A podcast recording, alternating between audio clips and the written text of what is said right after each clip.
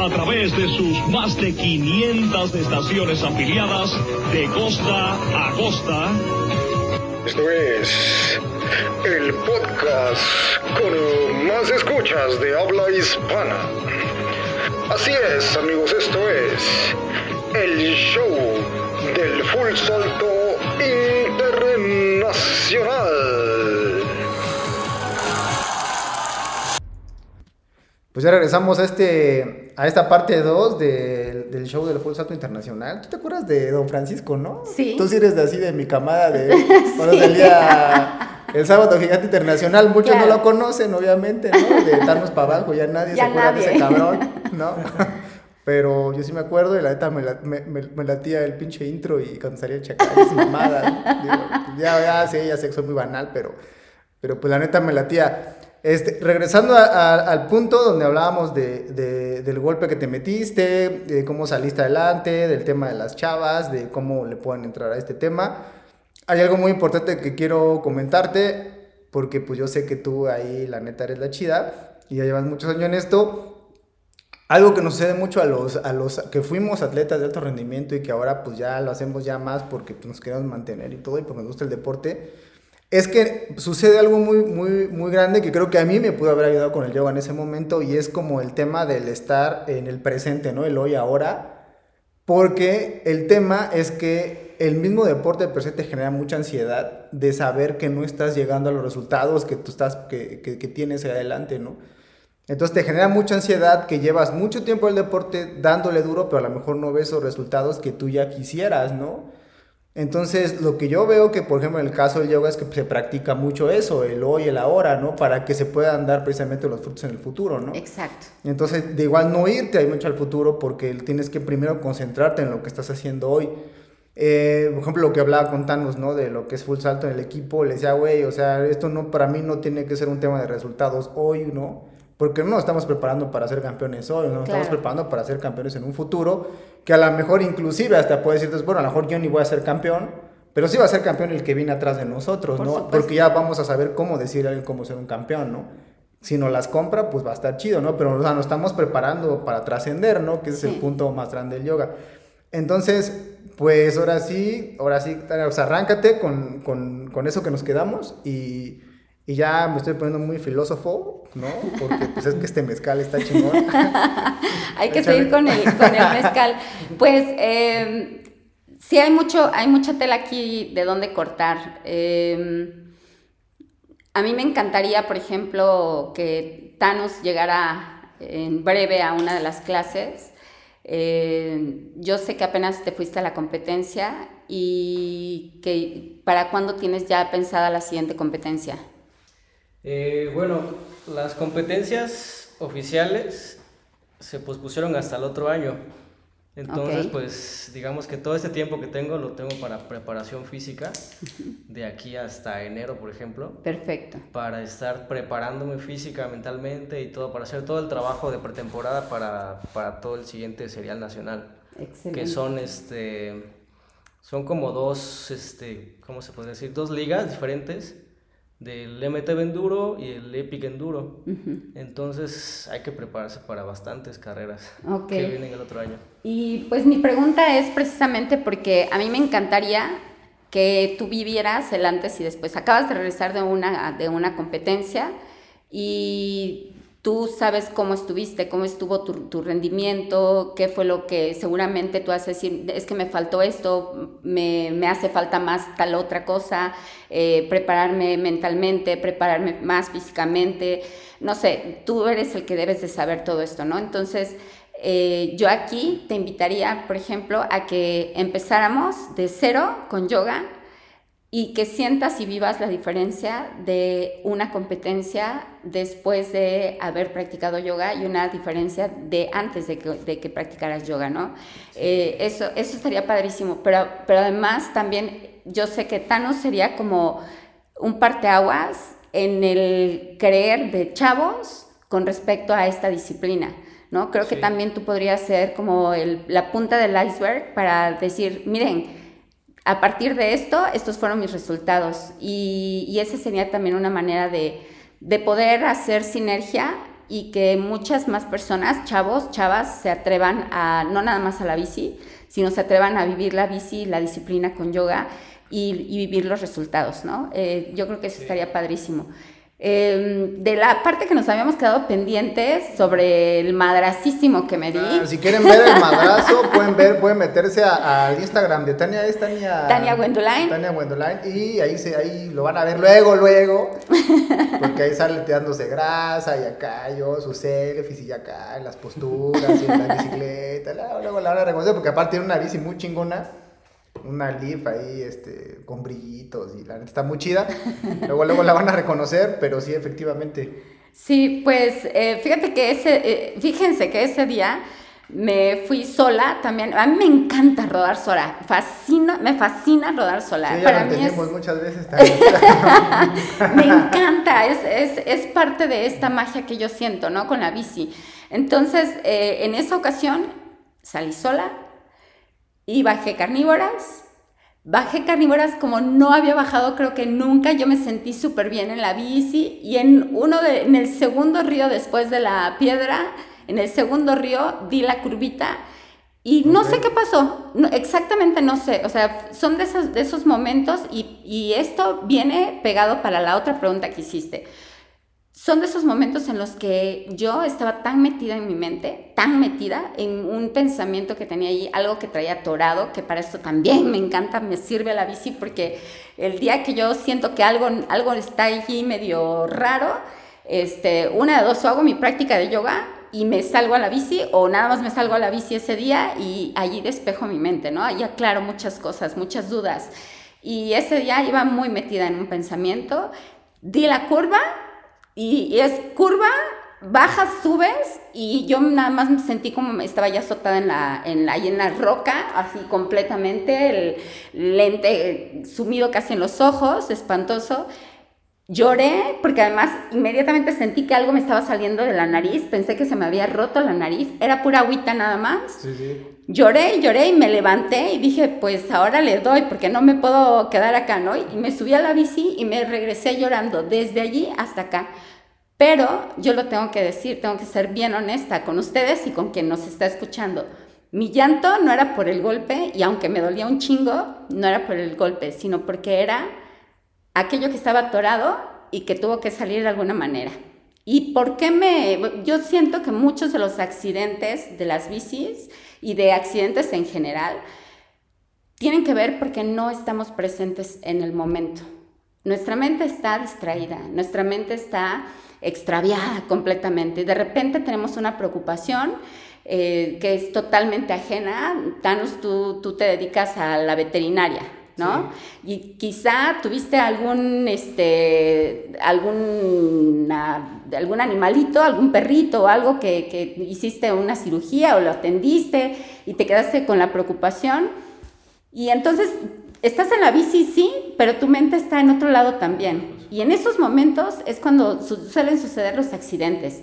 O haces algo mal, o no te salió, o te caes, algo sucede. Entonces, ese madrazo para mí fue una gran lección. Una de que cuando voy a la bici, de subida es la única manera y cuando no hay piedra es la única manera en donde puedo distraer mi mente a estar pensando en todas las cosas que quiero limpiar, ¿no? Y de bajada tengo que estar presente en el momento, tengo que escuchar y, algo que a mí me funciona, no sé si a ti te pase, y ahorita me encantaría que lo contaras, porque para mí es como una música, esto de, de, andar en la bici. Yo escucho el rodar de las, de las llantas encima de la tierra y lo voy uniendo con el sonido de, que, genera a la hora de dar el pedalazo y aparte empiezo a escuchar mi respiración y de repente siento hasta el corazón cómo empieza el latido y lo escucho así en enorme, lo escucho y, y para mí se empieza como un ritmo. Y cuando yo agarro ese ritmo es como la cadencia, ¿no? O sea, empiezo a agarrarlo y sé que estoy concentrada y estoy en, en lo mío. Y cuando no, no, no me siento así, sé que mi mente está en otro lado, completamente. Entonces, yo ya entendí de qué manera tengo que vivir mi experiencia en la bici para disfrutarla. Y no sé si a ti te pasa eso, de, de que se vuelve un ritmo. Sí, sí, efectivamente, cuando vas sobre la bici como que te desconectas de todo y estás totalmente enfocado y no, no ves a otra cosa, no ves ni siquiera a la gente que está a un lado, ves solamente el terreno por donde vas a pasar y sí, tienes razón, como que se vuelve como una música, no sé, es algo raro, pero solo lo, lo puedes vivir cuando vas encima de la bici. Sí. La verdad es muy, muy padre porque te desconectas y todo, todo se vuelve como en armonía. O sea, Exacto. vas, vas muy, muy armónico y es como, vas casi como muy enfocado en lo que vas a hacer y no piensas en nada más, solo en eso, solo en la bajada y en, en bajar bien, no caerte, Sí. obviamente. Sí. Y sí lo disfrutas bastante porque sí estás totalmente enfocado y es como, se vuelve como si estuvieras en un trance, algo así, así lo veo, así lo siento. Sí, eso es, creo es lo- a lo que te referías hace ratito también, ¿no, Héctor? Ese momento, ese espacio en el que vibras diferente, vibras totalmente diferente. Y pues esto va a las dos cosas. Una, la- el golpe que me di y la otra a esta parte de, del estar presente. Sí, pues, es- o sea, el tema es precisamente ese, o sea, que, digo, hablaba de la ansiedad que genera precisamente los resultados. Sí. ¿no? Ah, sí, Por, o sea, cierto. de la, de- y ese punto es De la ansiedad, o sea, por eso decía que era, era que cómo le dices al atleta Claro. que, bueno, no cómo le dices, porque ya era como mucho, de, "Ay, voy a la escuelita del yoga, ya me van a decir qué hacer de la A la Z, ¿no? No, ¿Cómo, cómo lo descubren? Ah, No, ajá, más bien cómo es que, o sea, todos sabemos que sí, o sea, soy bien chingón esto de ya sentimos la bicicleta, la armonía y toda la madre y va, qué chingón, ¿no? Sí, pero en el caso de lo, precisamente los que ya quieren más resultados, quieren nuevos retos, quieren este, ya enrolarse a un tema de alto rendimiento, que quieren darle más recio, tú sabes que ya sí disfrutas, pero tú sabes que hay algo más en ti Sí. que quiere otro resultado, que Por va supuesto. por más, pero esa ansiedad de, este, de, ir más, de, de ir más allá, ¿no? Pues, por ejemplo, en el caso, ¿no? El mío, ¿no? Que yo quería aventar el serial de triatlón para saber, y siempre era más y más y más y más, ¿no? Y entrenar, entrenar, entrenar, entrenar, entrenar. Pero llega un momento en que también te estancas porque también el cuerpo se cansa, porque necesitas un equipo multidisciplinario que tiene que llevar. Y hay muchos factores que hacen que te coloques ahí, ¿no? Claro, entre, por entre que si tienes talento, no tienes talento, tienes que trabajar el doble, tienes que... ¿No? Este... Y esas, esas eternas comparaciones, de es que si estás el talento a ti no te cuesta nada, pero pues sin embargo este cabrón que ni lo tenía, trabajó tanto y sí lo logró. Este, muchas cosas, ¿no? Sí. Este, ahora, pues dijo Thanos, ¿no? Que cuando fuimos a Guanajuato dijo que iba por su dosis de realidad y fue por su dosis de realidad, ¿no? Y su dosis de realidad era, cabrón, pues hoy no vamos a comer las tres comidas, güey, ¿no? Y pues hoy te vas a chingar, cabrón, y vas a ir a, como llegaste a darle, y no vas a dormir chido, vas a darle y a ver a cómo toca, ¿no? Obviamente no es el mejor escenario, Sí. pero ni tampoco es de quejarse, sino que ese es, ese es el presente en el que estamos viviendo. Claro. Y, no nos, y realmente pues no nos fuimos, este, pues no tuvimos ese sentimiento, ¿no? De decepción ni nada, porque claramente el resultado refleja claramente la realidad que estamos viviendo. O sea, realmente no podemos decir ni, ni podemos generar más expectativas de la que es nuestra realidad hoy. Sí. Sin embargo, sí lo estamos haciendo con, la, o sea, lo estamos haciendo con lo mejor que hay. Eso Claro. sí es cierto. Que puede mejorar, sí puede mejorar, y por eso es que también estamos platicando hoy contigo de cómo Sí. podemos mejorar con la realidad en la que estamos y cómo vivir el hoy y el ahora. Sí. Sabemos que el próximo año eh, nuestra meta es aventarnos el serial de, de- perdón, de, este, de enduro. Sí. ¿no? Es- Eso ya lo tenemos bien definido. Pero tú sabes que en el camino suceden muchas cosas. Pero sin embargo, el tema es que con el yoga, eh, sea, es a lo que, por eso es que a mí me, me resulta interesante, es que te ayuda mediante la meditación y el ejercicio que, que pretende este, este, bueno, lo que hace esta disciplina, es que te conecta mucho con el presente, ¿no? De que te mete, o sea, te mete otra vez y te, y te ayuda a superar esas barreras, ¿no? Sí. De igual te le puede ayudar la misma religión, este, otros factores Sí, te pueden ayudar, ¿no? Convivir con animal, lo que tú quieras, ¿no? Sí. Pero en este caso, este, otro punto importante a resaltar acá, y no quiero igual combinar las cosas, es que también muchas personas se dejan ir mucho con el tema de, ah, es que el yoga está de moda, es que el yoga esto, es que esto, o sea, entonces como te empieza a transgiversar todo, la gente entre un mar de información dice, ay, pues pisa madre qué, güey, o sea, pues igual hago otra cosa o me meto un chocho y lo que sea, ya doy lo máximo, ¿no? Sí. Pero eso no es el punto, ¿no? Sino, el, sino el punto es que aquí estamos también hablando de una ideología y de muchas cosas Entonces, el tema es precisamente ese, que tú nos hables acerca de cómo, este, en este caso, un, un, atleta elite o que vaya a competir o que un atleta común y corriente o un aficionado que quiera superarlo, cómo es que con el yoga se mete otra vez en el hoy, en el ahora, y cómo es que él solo va descubriendo que efectivamente esto es paso a paso, paso a paso para poder lograr sus objetivos. Por supuesto. Fíjate que eh, todo lo que comentas, eh, tú lo tienes bien claro en tu mente. Eh, el trabajo que para mí es sumamente importante es que cuando una persona decide tomar la práctica de yoga, es, un, es un total compromiso, ¿no? Y lo que yo hago eh, para poder llegar a este punto que tú dices de cómo ir eh, descubriendo el que la ansiedad que nos genera una competencia puede liberarse para poder rendir realmente y no estar nada más pensando en el punto final que es la meta, sino disfrutar el momento porque lo vas disfrutando y lo vas eh, viviendo con, con, el día a día. la ansiedad se genera generalmente cuando nosotros solamente estamos pensando en el futuro y el futuro es completamente incierto.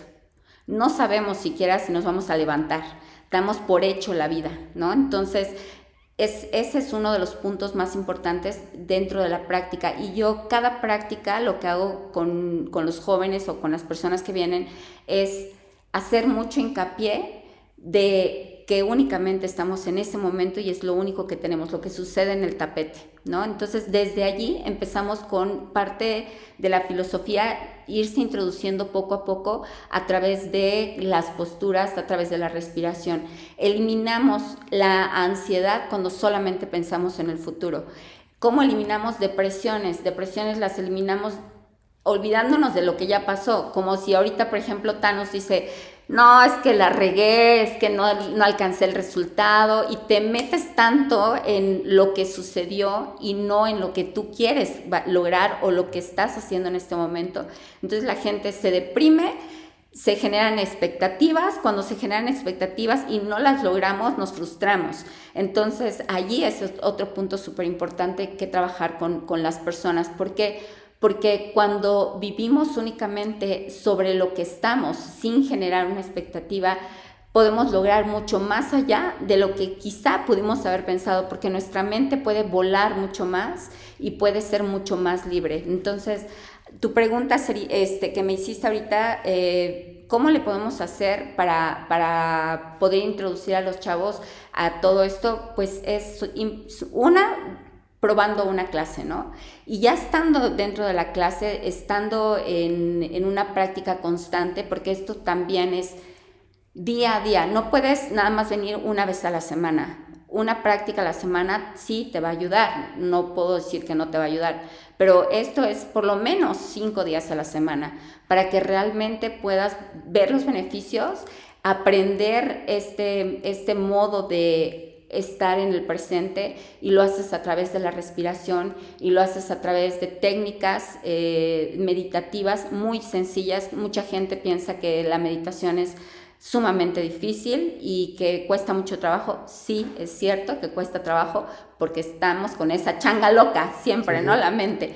Entonces aquí vamos educando a nuestra mente, educando a nuestro cuerpo con la respiración y eh, viviendo las cosas en el momento. Entonces, eh, la práctica, el, estar en un tapete es lidiar con tus pensamientos, lidiar con las posibilidades y alcances de tu cuerpo y vas superando retos cada día en el tapete y esos retos te permiten también estar en la bici e ir paso a paso y e ir haciendo más respiración, las mismas técnicas, e ir superando miedos, creencias, eh, pensamientos de negativos.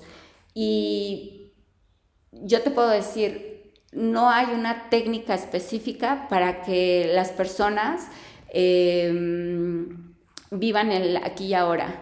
El aquí y ahora es, es una eh, quisiera yo como explicarlo con, palabras muy eh, básicas, eh, pero es únicamente aprender a disfrutarse a sí mismo, aprender a, a- a estar con uno mismo. Es, es una palabra que para mí apenas lo, hasta lo publiqué, se llama soledad.